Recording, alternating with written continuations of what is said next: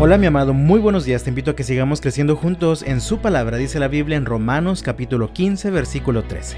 Le pido a Dios, fuente de esperanza, que los llene completamente de alegría y paz, porque confían en Él.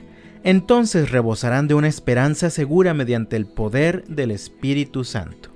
En medio del tiempo difícil que vivimos, muchos se han quedado sin esperanza. En términos generales, vivir con esperanza es vivir con una perspectiva positiva hacia el futuro que se aproxima pues creo que nos enfrentamos a una crisis de esperanza que ha comenzado a hacer daño en muchos de nosotros. Vivimos estresados por la incertidumbre que genera lo que ocurrirá mañana, lo que será de nosotros y nuestras familias. Así que esta mañana comparto contigo tres verdades importantes sobre la esperanza que tanto necesitamos hoy. La primera verdad es que Dios es la fuente de la esperanza. Hay muchas cosas que pueden darte algo de esperanza, como la salud temporal, un buen trabajo, ahorros que parecen suficientes para hacer frente a las dificultades, entre otras cosas. La verdad es que todas estas cosas ofrecen una esperanza tan inestable que puede desvanecerse como la neblina de la mañana. Pero si quieres tener esperanza segura, no hay muchas opciones de dónde puedas encontrarla. Esta esperanza segura se encuentra exclusivamente en Dios. Él es la única fuente y solo cuando te acercas a Dios obtienes como beneficio el ser lleno completamente de alegría y paz. ¿Qué tan lleno estás de alegría y paz, mi hermano? Tal vez es urgente que te acerques a la fuente de esperanza que es Dios. La segunda verdad importante que comparto contigo es que la esperanza viene como resultado de la fe. Debemos reconocer que no se trata de nosotros, no se trata de nuestra capacidad de prever o de prepararnos para el futuro, se trata de un asunto de fe, se trata de confiar. Se trata de reconocer nuestra vulnerabilidad y nuestra necesidad permanente de Dios guiando nuestra vida. Se trata de reconocer que no somos suficientes por nuestra cuenta, Necesitamos a Dios sosteniéndonos cada día, llevándonos de su mano día a día hasta alcanzar y comprobar la esperanza que nos ha prometido. ¿Cómo está tu fe, mi amado?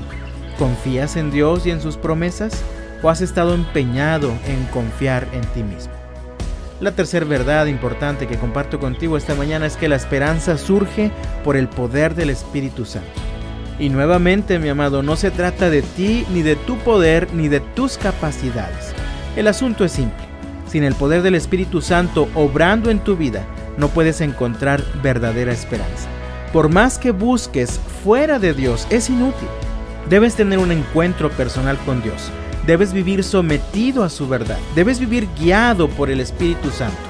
Solo así, dice este versículo que estamos considerando, entonces rebosarán de una esperanza segura mediante el poder del Espíritu Santo. Mira cómo dice rebosarán.